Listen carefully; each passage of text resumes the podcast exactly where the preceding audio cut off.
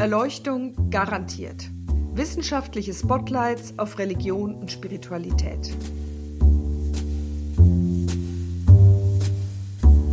Urzeitmythen, Glaubenskriege, Heretikerinnen und religiöse Revolutionäre.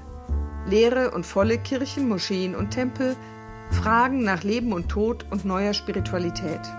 Ethik in Politik und Wirtschaft, aber auch Rituale, Digital Religion und Spiritual Care. Das alles treibt uns um. Uns, Forschende und Studierende derselben Fakultät, und darüber werden wir in diesem Podcast sprechen. Ich, Dorothea Lüttekens, bin Religionswissenschaftlerin und derzeit Dekanin der Theologischen Fakultät der Universität Zürich. Ich freue mich heute sehr auf Rana Al-Sufi, die gewissermaßen ein akademisches Hybrid Modell der Oberklasse darstellt.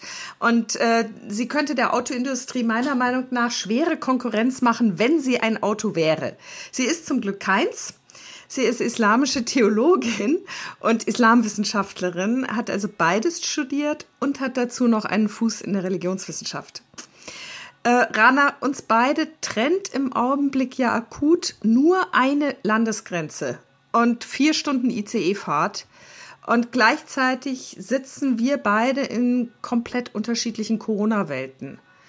Und als ich jetzt vorhin so dein Gesicht sah, das so fröhlich aussieht, habe ich mich gefragt, ob du von den Corona-Regeln, die jetzt heute in Frankfurt gelten, schon was gespürt hast oder wirst du das erst im Laufe des Tages tun? Äh, ja, hallo und guten Morgen. Ähm, ich spüre eigentlich die Corona-Maßnahmen schon. Ähm, ich bin äh, letzte Woche in Zürich gewesen am Montag und weil die Regeln hier in Deutschland verschärft worden sind, befinde ich mich gerade in Quarantäne. Der Frohe der Regel war, wer innerhalb 24 Stunden in einem Risikogebiet gewesen, musste oder sollte nicht in Quarantäne gehen. Aber jetzt hat diesen Regel, äh, wurde diese Regel geändert und ich befinde mich jetzt in Quarantäne. In Gut, also ich rufe ich ruf dich aus dem Risikogebiet in die Quarantäne ein. Ja, genau. Ja, es ist schön, dass uns beiden das Lachen noch nicht vergangen ist. Es ist ja irgendwie völlig absurd und gleichzeitig eben typisch für unsere Situation, dass wir beide uns überhaupt erst einmal gesprochen haben. Also du bist seit Februar Gastprofessorin für islamische Theologie und Bildung in Zürich und du bist ja in Frankfurt Professorin für Normenlehre des Islams.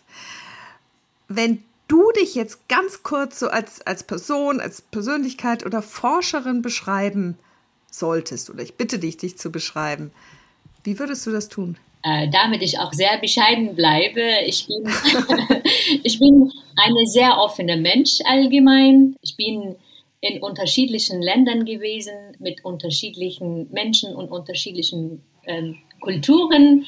Und wenn ich mich beschreiben dürfte, würde ich sagen, dass diese Offenheit hat mir viele Sachen ermöglicht, neue ähm, Erlebnisse, Erfahrungen ähm, und ähm, ich bin auch abenteuerlich, das heißt, ich bin überall gewesen, aber auch ich traue mich, ich bin mutig, dass ich auch neue Themen äh, behandle. Was war denn das Abenteuerlichste, wo du warst?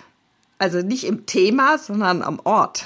Ja, aus, meine, aus meiner Sicht, äh, weil ich in Jordanien geboren und aufgewachsen bin und das erste Land, was ich besucht habe, war Schottland, um dort Religionwissenschaft zu, zu studieren. Ich habe islamisches Recht in Jordanien studiert und normalerweise, wer dort studiert, ähm, wird auch nicht so leicht äh, vorkommen, dass man sich vor Religionwissenschaft entscheidet. Und aus meinem Hintergrund fand ich das und viele, die auch äh, meine Erfahrung teilen, abenteuerlich. Vor allem eine Frau, die das islamische Recht studiert hat, die geht in der Divinity School und lernt über das islamisch, die islamische Tradition aus Religionswissenschaftssicht. Das war für mich damals auch eine sehr abenteuerlicher Schritt, die ich, den ich gemacht habe. Sag ich ja, du bist ein Hybridmodell.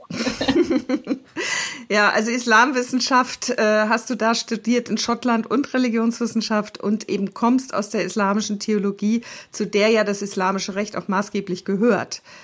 Du bist also eine Abenteuerin.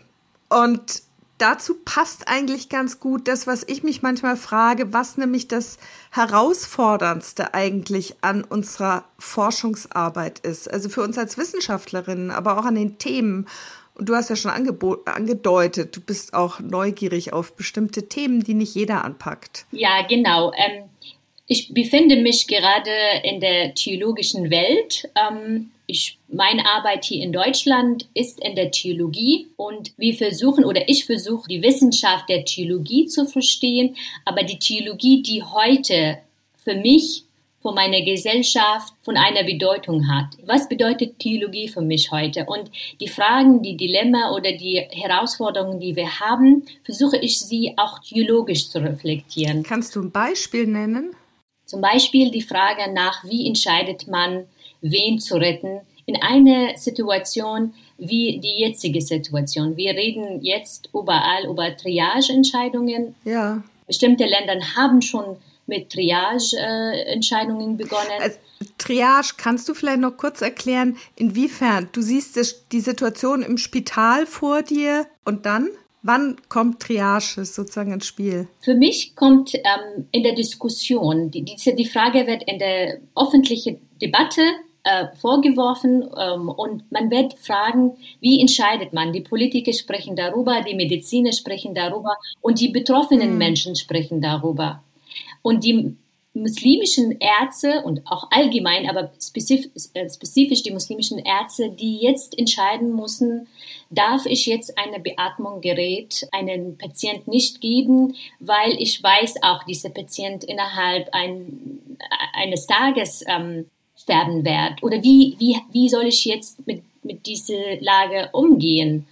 Und es sind nicht nur äh, äh, Medizin äh, oder Ethiker oder Mediziner, die darüber sprechen, sondern auch Theologen allgemein, christlich, jüdisch und islamische Theologen. Also die Situation ist konkret dann so, es gibt nicht genug Beatmungsgeräte. Ich muss als Medizinerin, als Arzt entscheiden, wer bekommt das Gerät. Ja, und das ist der Fall, den wir jetzt haben. Äh, in Deutschland vor allem, man versucht nicht in diesen Weg zu gehen. Aber wenn man gezwungen ist, wenn wir nicht genügend ähm, Beatmungsgeräte haben und wir haben mehr Patienten und Patientinnen, die auf einmal kommen im Krankenhaus und wir wissen, dass wir den, das letzte Gerät schon gegeben haben. Wenn man nicht die Menschen retten kann, weil man nicht die Geräte hat, ähm, das ist auch ein großes Problem. Was kann man machen?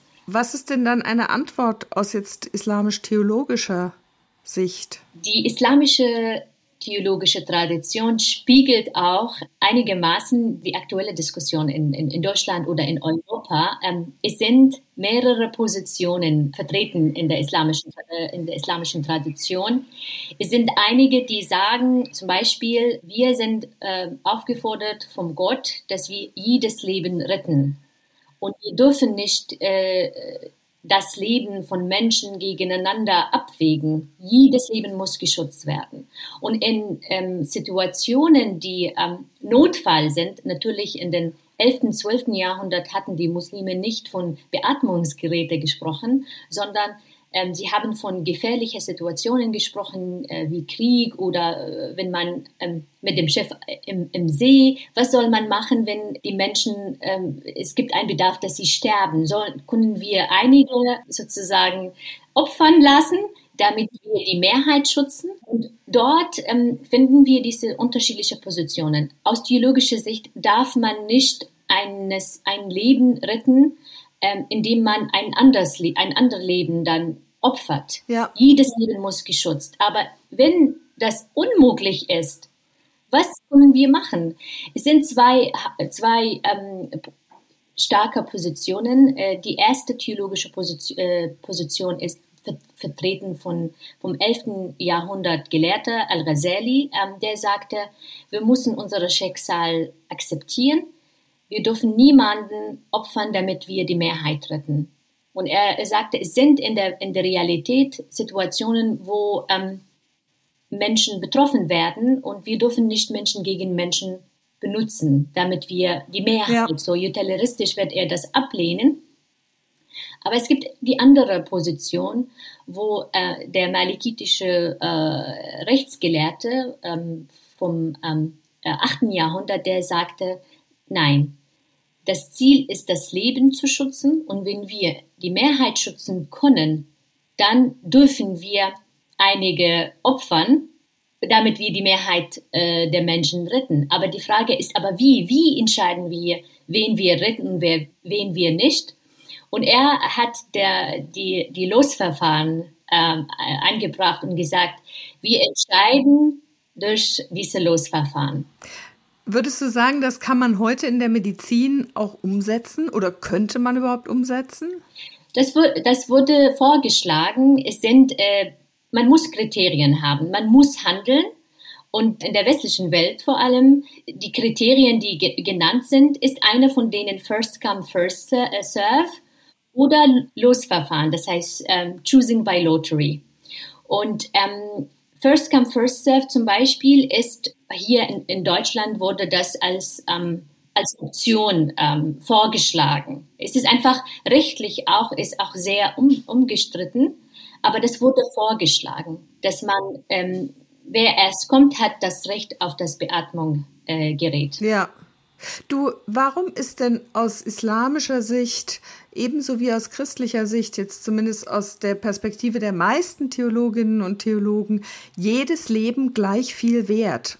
Und nicht ein Leben darf gegen das andere ausgespielt werden. Wie begründet dann das, wie ist das begründet in der islamischen Theologie? In der islamischen Theologie äh, wird das begründet auf Basis die Texte, die wir haben, auf Basis die Offenbarung. Ja. Und ähm, die Offenbarung hat Prinzipien oder hat ähm, allgemeine Prinzipien, die im idealen Fall sind sehr gut ähm, umsetzbar. Ja. Aber wir reden nicht über einen, äh, einem, äh, über einen idealen Fall, wir reden über Notfall. Was machen wir in diesem Notfall? Und wir, wir sehen durch die Geschichte der, der Menschheit, nicht nur äh, im Islam, wie geht man mit solchen Fragen um?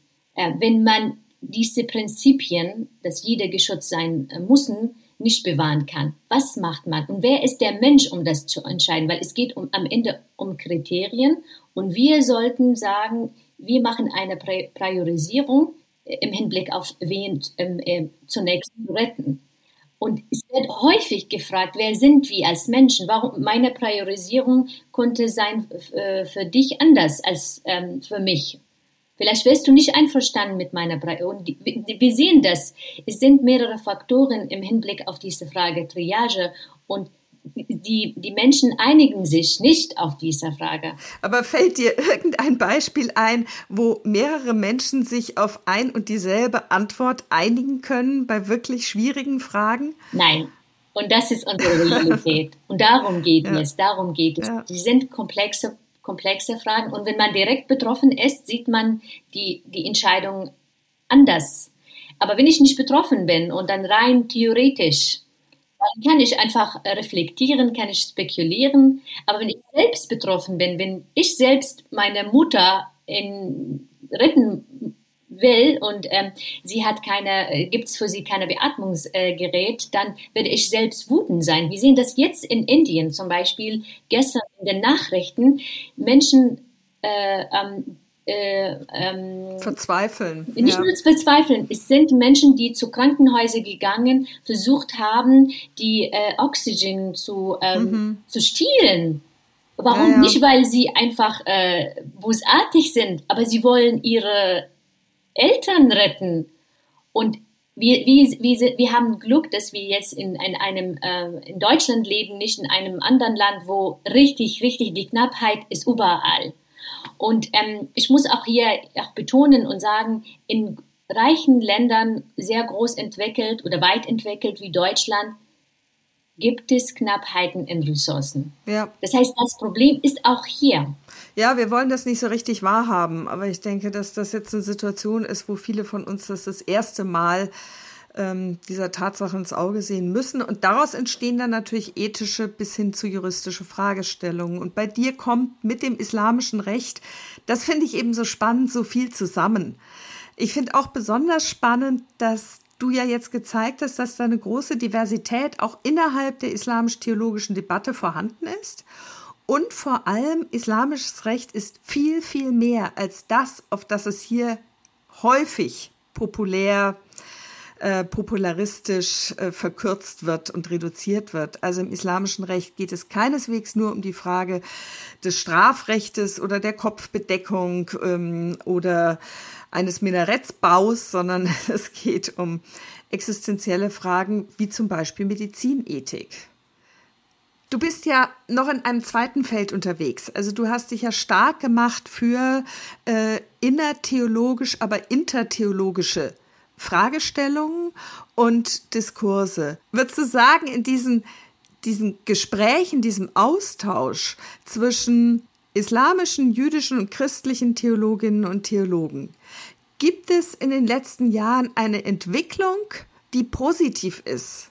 Auf jeden Fall. Ähm, ich ähm, arbeite gerade gemeinsam mit zwei Kollegen, einer Kollegin und einer Kollege ähm, im Bereich der Medizinethik aus jüdischer und islamischer Sicht. Und das versuche ich mit den Kollegen auch im Vergleich mit, mit der jüdischen Tradition. Und das, das gibt, gibt mir ähm, Spaß und Hoffnung, dass man sieht, dass dass eigentlich, dass wir beschäftigen uns mit ähnlichen Problemen und wir versuchen aus unserer Tradition was, was nutzen zu bewahren. Das heißt, wir wollten auch nicht cut-off oder dass wir nicht mit der Tradition in, Verbund, in Verbindung bleiben, sondern dass wir versuchen, aus dieser Tradition was zu lernen, aber für unsere jetzige, heutige Kontext anders zu reflektieren, was uns für uns ähm, sozusagen uns erfüllen wird als Menschen und auch als Wissenschaftler. Unser Ziel, ähm, das ist nicht von meiner Seite, sondern auch von den jüdischen Kolleginnen und Kollegen, sie wollten auch, dass wir gemeinsam forschen, gemeinsam bestimmte Themen äh, forschen und auch in der Lehre. Ich habe zum Beispiel in meinem Seminar zwei Rabbiner, eine Rabbiner und eine jüdische Theologe, die in meinem Seminar gewesen und unglaublich, das kann man nicht echt äh, vorstellen, wie aktiv die Studierenden, wie begeistert sie, sie waren, dass sie ähm, diese Vielstimmigkeit. ja, mhm. und dass, dass sie bei uns, dass sie waren Gast ja. bei uns. Und äh, da war ich auch, ich bin sel selbst war ich sehr ähm, ähm, begeistert und auch stolz, dass, dass wir das machen können, dass wir zusammen können, äh, kommen und äh, dass wir über Fragen, die uns beschäftigen, wissenschaftlich diskutieren und auch theologisch diskutieren. Und das, ich, ich sehe das als einen sehr positiven Schritt. Was wäre denn so ein Traumforschungsthema von einer Kooperation zwischen jüdischen und islamischen Theologinnen und Theologen? Ich würde äh, jetzt ein bisschen äh, ja, Egoisten sein und sagen, ich würde gern, ähm, dass äh, diese juristische Normellehre, ähm, diese, diese Tangled Hist Entangled History, wo die jüdische und muslimische Gelehrten in einer bestimmten Zeit miteinander gelebt haben und gegenseitig sich ähm, ähm, beeinflusst haben. Äh, als Beispiel Maimonides in Ägypten zum Beispiel oder in Al-Andalus, wo die Juden, Juden und die Muslimen und die Christen zusammengelebt haben. Und äh, das Thema, das islamische Recht und das jüdische Recht interessiert mich sehr und ähm, vielleicht dort kann man äh, viel, äh, viel forschen. Es gibt Bereiche, wo ähm, man vergleichen dort ähm, arbeiten kann. Also eine weitere Seele in deiner Brust, also nicht nur der, die Freude von dir, die so durchkommt und das Engagement, gesellschaftlich relevante Themen für unsere Gegenwart zu behandeln und äh, zu diskutieren, sondern eben auch in die Geschichte zu schauen, offensichtlich. Entangled History. Ja, auf jeden Fall. Und ich möchte auch, dass äh, heute, dass, es sind viele Fragen, ich, ich arbeite intensiv mit muslimischen Studierenden, die äh, un, von unterschiedlichen Hintergründen kommen, die, wenn sie bei mir im Seminar sitzen, sie, sie kommen mit Fragen, man will die Religion wahrnehmen, man will die Religion bewahren, man will nicht diesen Konflikt haben zwischen, dass ich in einer modernen Gesellschaft lebe und gleichzeitig ich praktiziere meine Religion. Und wenn meine Praxis kommt in Konflikt äh, mit, mit meiner Religion, dann muss man entscheiden. Entschuldige, was meinst du, wenn meine Praxis in Konflikt kommt mit meiner Religion? Ja, wenn zum Beispiel ähm, eine äh, Lehramtsstudentin, die gerne ihre Kopftuch ähm, ja. tragen möchte, und es besteht die Gefahr in bestimmten Bundesländern, dass sie nicht in der Schule mit ihrem Kopftuch arbeiten darf. Sie, ja. sie soll oder sie muss ihren Kopftuch dort ablegen. Ich muss mich entscheiden. Ich bewahre meine Glaube, dass ich als eine Frau mein Kopftuch anziehen muss oder ich brauche meine Stelle und ich will arbeiten. Ich will in der Gesellschaft da. Und da, man, viele Frauen vor allem wollen verstehen, ähm, warum sie Sachen tun müssen Warum muss ich mein, ein Kopftuch tragen? Und was passiert, wenn ich nicht ein Kopftuch trage? Das, was du am Anfang auch angedeutet hast, das kenne ich auch von Studierenden aus der Theologie, jetzt hier an meiner Fakultät in Zürich, dass sie die Fragen oder Fragen umtreiben, wie stehen die eigenen Glaubenserfahrungen und Überzeugungen auch zu dem Wissenschaftlichen, ähm, das mir entgegenkommt an der Universität eigentlich zusammen. Könntest du uns vielleicht zum Abschluss noch so ein Beispiel nennen, jetzt von den Studierenden, islamischen Studierenden, die zu dir kommen? Was treibt die zum Beispiel um im Hinblick auf ihre persönliche Glaubenspraxis oder Überzeugung, wo sie sich jetzt auseinandersetzen müssen mit einer akademisch islamisch-theologischen oder vielleicht auch islamwissenschaftlichen Perspektive? Ein konkretes Beispiel würde ich jetzt sagen, weil auch die Mehrheit unserer Studierenden hier in Frankfurt sind Frauen, dann äh, sie beschäftigen sich mit, ähm, oder das ist bei ihnen ist ein Anliegen, die Stelle der Frauen im islamischen Recht. Es sind bestimmte Bereiche des islamischen Rechts, wo die Frauen nicht gleichgestellt äh, sind wie die Männer. Und dort finde ich, äh, sehe ich die Studentinnen, die versuchen, das äh, zu äh, sich mit dem mit den Themen auseinanderzusetzen und sie versuchen zu sagen, dass wir die Auslegung der Offenbarung, hier meine ich den Koran, das war von Männern. Die Männer haben diese juristische Tradition geschrieben. Sie waren nur Männer, es gab keine Frauen, die sich mit dem Normenlehre beschäftigt haben. Und sie haben über Frauen geredet, entschieden über Frauen, was sie zu tun haben, was sie nicht zu tun haben ohne dass die Frauen involviert waren. Und das beschäftigt die Studentinnen. Ähm, und sie, einige, ich sehe das in ihren Hausarbeiten oder Bachelorarbeit. Und da sehe ich, dass sie sich mit, mit diesen Themen auseinandersetzen und versuchen zu argumentieren und zu sagen, es kann nicht sein, dass Gott das wollte. Wir äh, vor Gott sind ähm, alle gleichberechtigt, Männer und Frauen.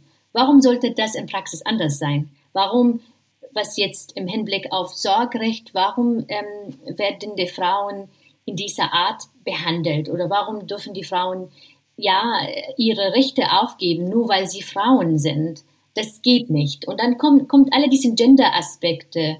Und das sehe ich das bei den Studentinnen, die bei mir in meine Vorlesungen und meine Seminare sitzen, dass sie nicht eigentlich zufrieden sind mit dem, was die muslimischen Gelehrten ähm, in der klassischen klassischen Zeit ähm, über Frauen geschrieben haben. Aber wenn ich dich richtig verstehe, ist das ja eine intellektuelle Rebellion, die ganz im guten islamischen Sinne eben weiter denkt, die Tradition ernst nimmt, aber die Offenbarung weiter auslegt. Also im Grunde genommen weiter Tradition schreibt und damit weiter die, die islamische Theologie und damit auch das islamische Recht weiter vorantreibt ich, ich sehe das auch. Ich werde nie vergessen. Eine Studentin hat mir gesagt, ähm, es sind viel äh, oder es, es waren immer Männer, die äh, sich mit dem Thema islamischen Recht und islamische Theologie beschäftigt haben.